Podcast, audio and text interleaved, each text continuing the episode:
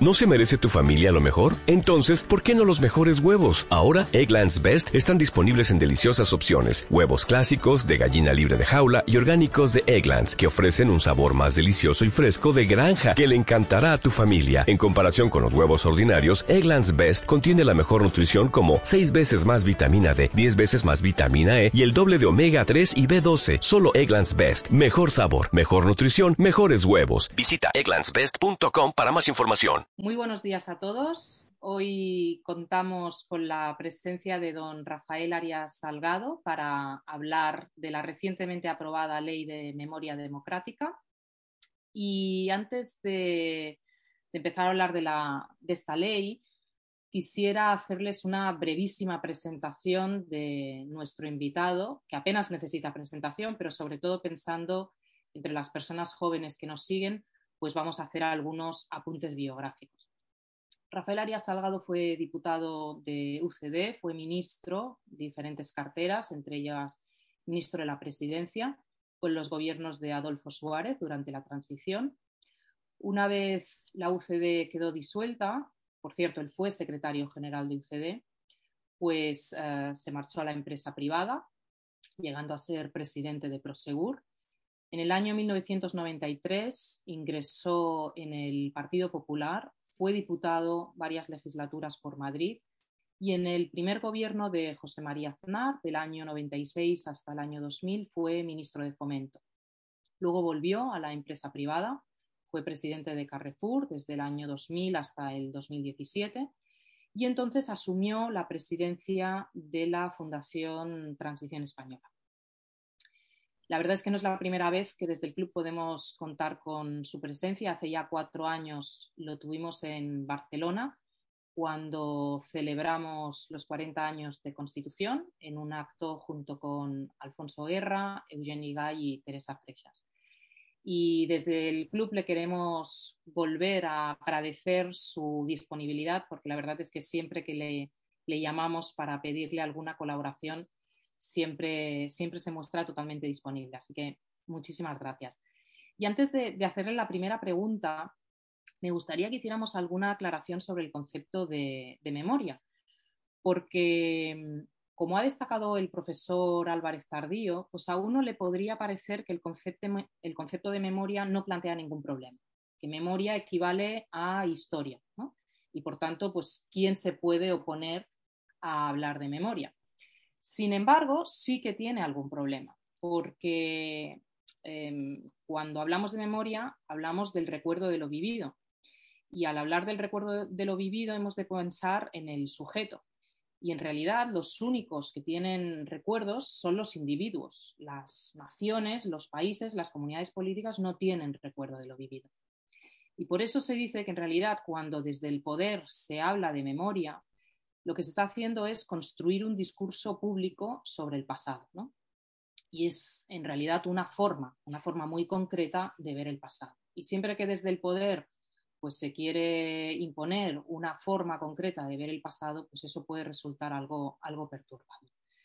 Entonces, bueno, ya centrándonos en la, en la primera pregunta, lo que nos gustaría plantearle es, durante la transición, ¿cómo se abordó la historia de España, especialmente la del siglo XX, que había sido muy, muy dramática. ¿Se canceló el pasado, se olvidó el pasado o hubo verdaderamente un, intento de evitar que el pasado fuera un arma arrojadiza entre las distintas sensibilidades políticas para así pues, no privar de, legitimidad a nadie?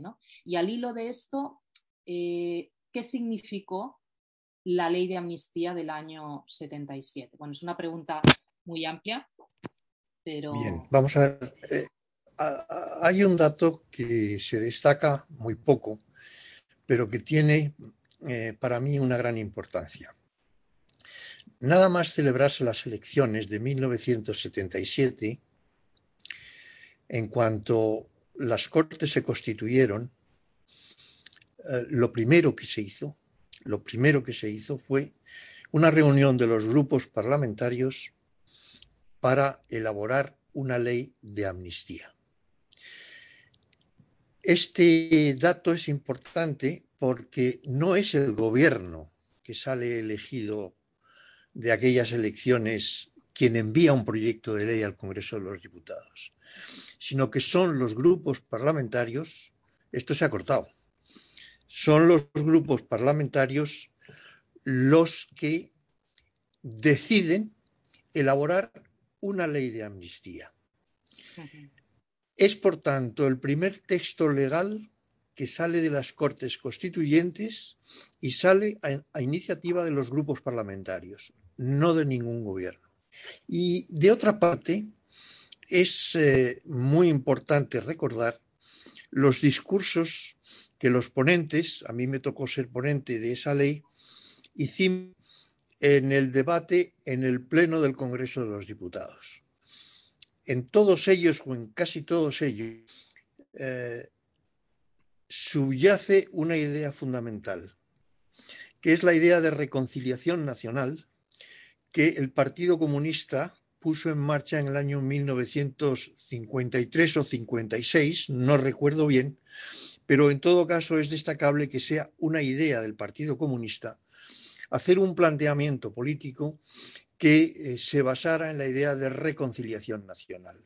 Y esa es la idea que se recoge en la ley de amnistía. Y en los discursos de los ponentes hubo también otra consideración fundamental, que es dejar la historia a los historiadores. Un Congreso de los Diputados no tiene por misión definir ningún proceso histórico. Son los historiadores los que deben hacer ese trabajo, los que de hecho han realizado ese trabajo. Hay más de 2.000 publicaciones desde el año 1977 para acá que se refieren a la historia de la República y a la historia del franquismo y eh, ha habido estudios monográficos sobre eh, las víctimas que se produjeron en la República, en la Guerra Civil y durante el franquismo. Y es esa la labor de los historiadores y no de los políticos, no de una Cámara política como es el Congreso de los Diputados, quien tiene que eh, ir eh, analizando, estudiando y exponiendo lo que verdaderamente ocurrió en los, esos años de la historia de España. Mm. Ha comentado que que esta idea de reconciliación nacional la, impulsa el, Partido Comunista. Se ha hablado mucho ¿no? de, las, de los sacrificios o de las renuncias que hace la izquierda. Eh, ¿La derecha o el centro derecha en España a qué renunció durante la transición? Pues renunció a una parte importante de la derecha, tenía planteamientos autoritarios y asumió eh, plenamente la idea de ir a un consenso democrático para elaborar por primera vez en la historia de España una constitución por consenso. No ha habido ninguna en la historia de España hasta la constitución de 1978 en la que participaran, por así decirlo, pues todas las grandes ideologías que eh, existían en ese momento en Europa. Eh, por tanto, este dato es absolutamente fundamental, porque Zapatero quiere impugnar políticamente este planteamiento por entender que la última y única democracia auténtica fue la Segunda República y que por tanto el pacto constitucional fue una especie de abdicación de las fuerzas de izquierda. Y por tanto, o, consecuentemente, eh, el censo era obligado, pero estaba limitado por el momento histórico, que era la salida de un régimen autoritario. Eh, centrándonos ya en, la ley, ¿cuál, ¿cuál, es el de rasgos de esta ley que todavía no se ha publicado, pero esperemos, esperamos que sea muy pronto, que se publique pronto en el BOE? ¿Por qué ha levantado tantas críticas, especialmente entre las personas pues, que agonizaron la, transición? ¿no?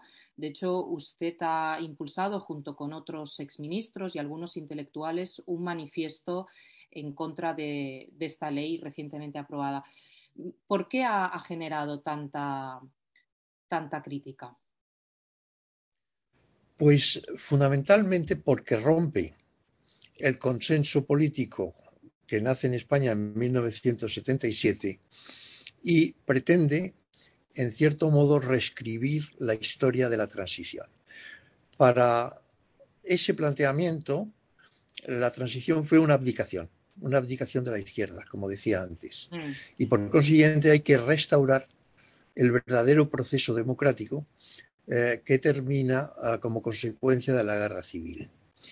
Mm, el, texto de la ley eh, no es eh, como para analizarlo, porque lo que es importante es poner de relieve que se trata de una operación política deslegitimadora de la transición.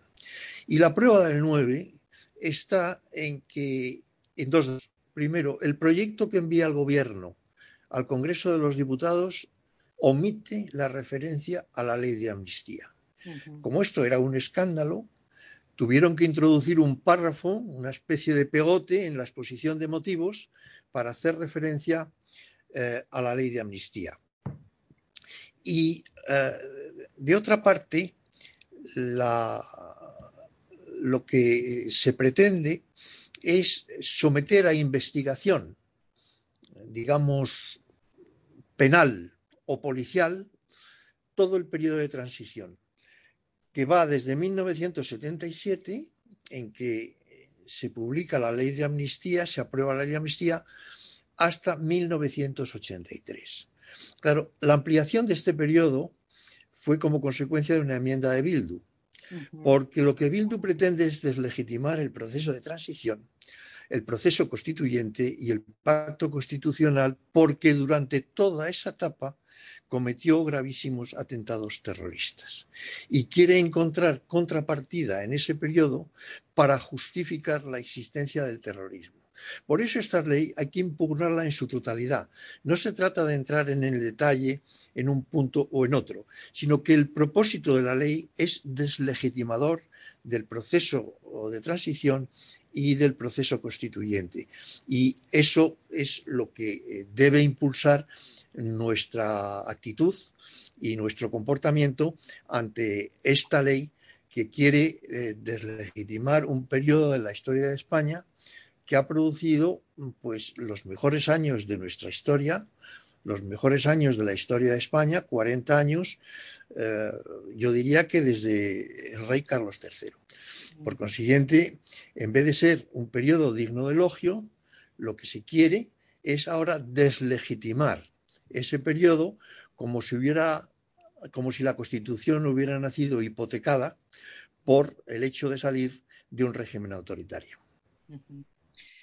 Ha citado a Bildu. Yo le quería preguntar por el papel que, ha jugado Bildu, que ha jugado Podemos, también quizás el independentismo catalán en esta ley porque en el fondo sorprende un poco, es cierto que, el presidente Zapatero ya impulsó en primer lugar una ley de memoria histórica, pero esta, eh, esta ley de memoria democrática impulsada por el gobierno de Pedro Sánchez da un paso más allá. ¿no?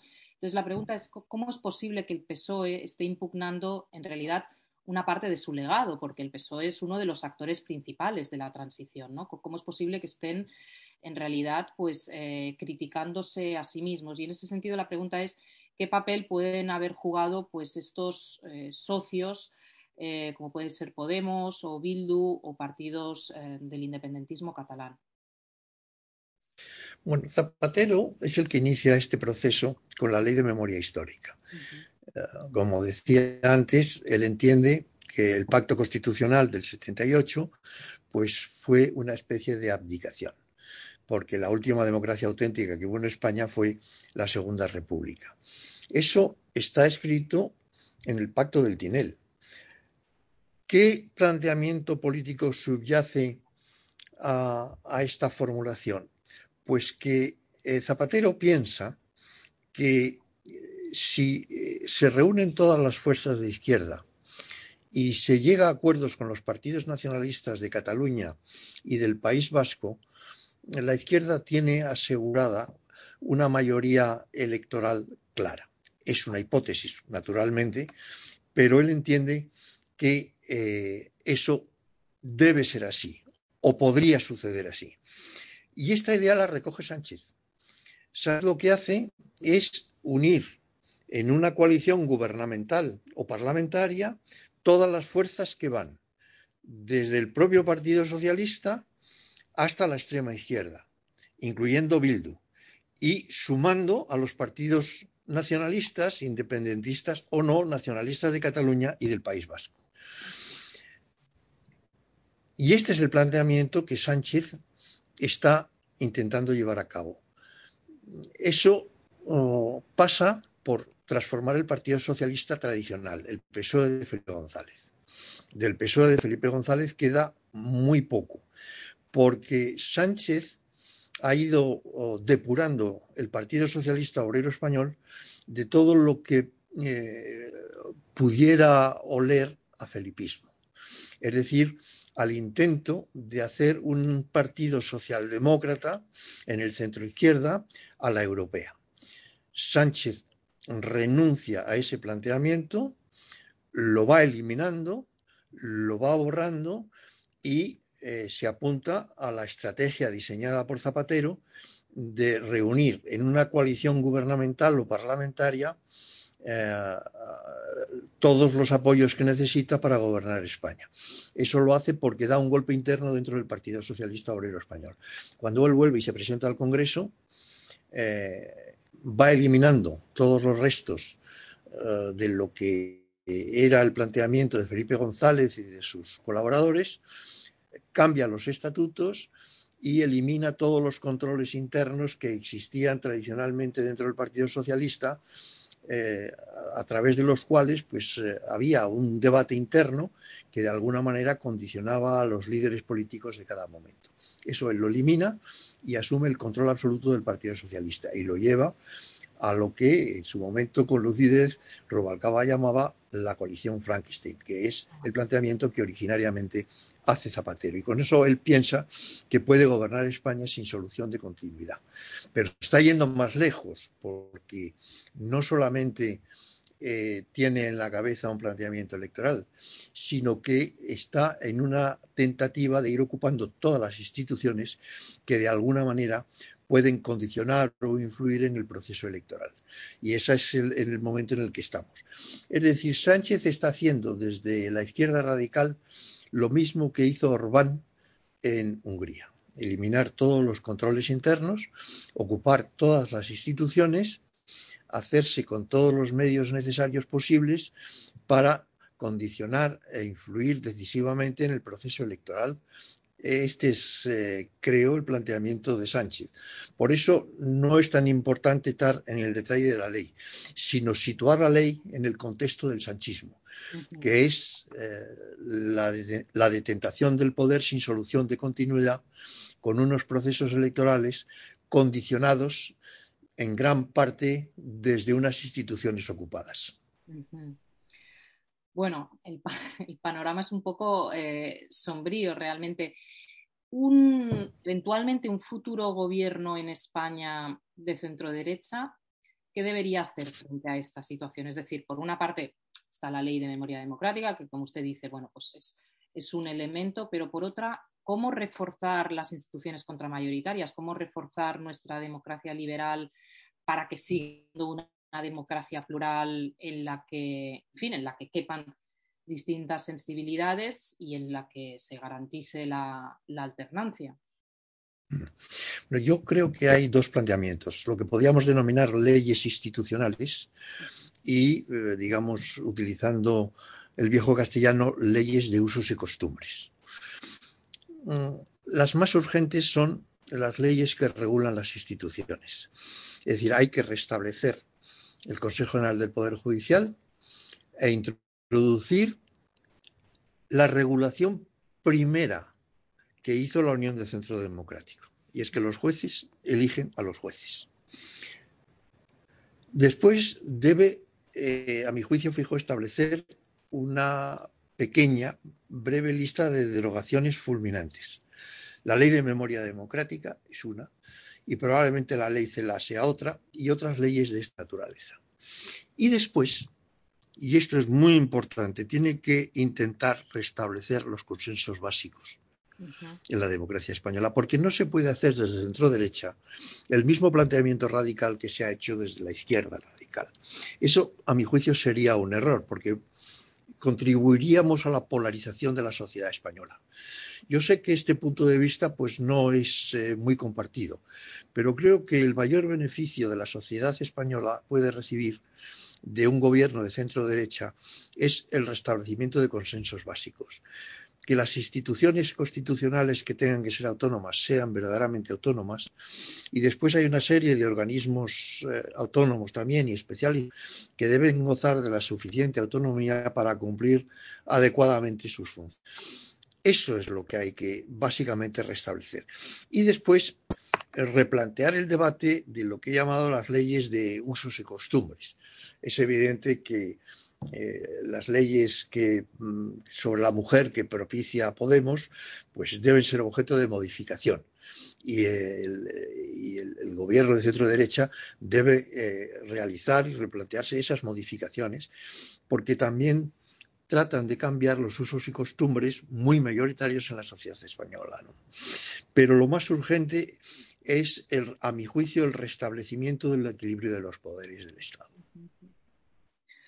Muy bien, don Rafael, pues eh, le agradecemos muchísimo esta entrevista que haya querido compartir con nosotros este tiempo.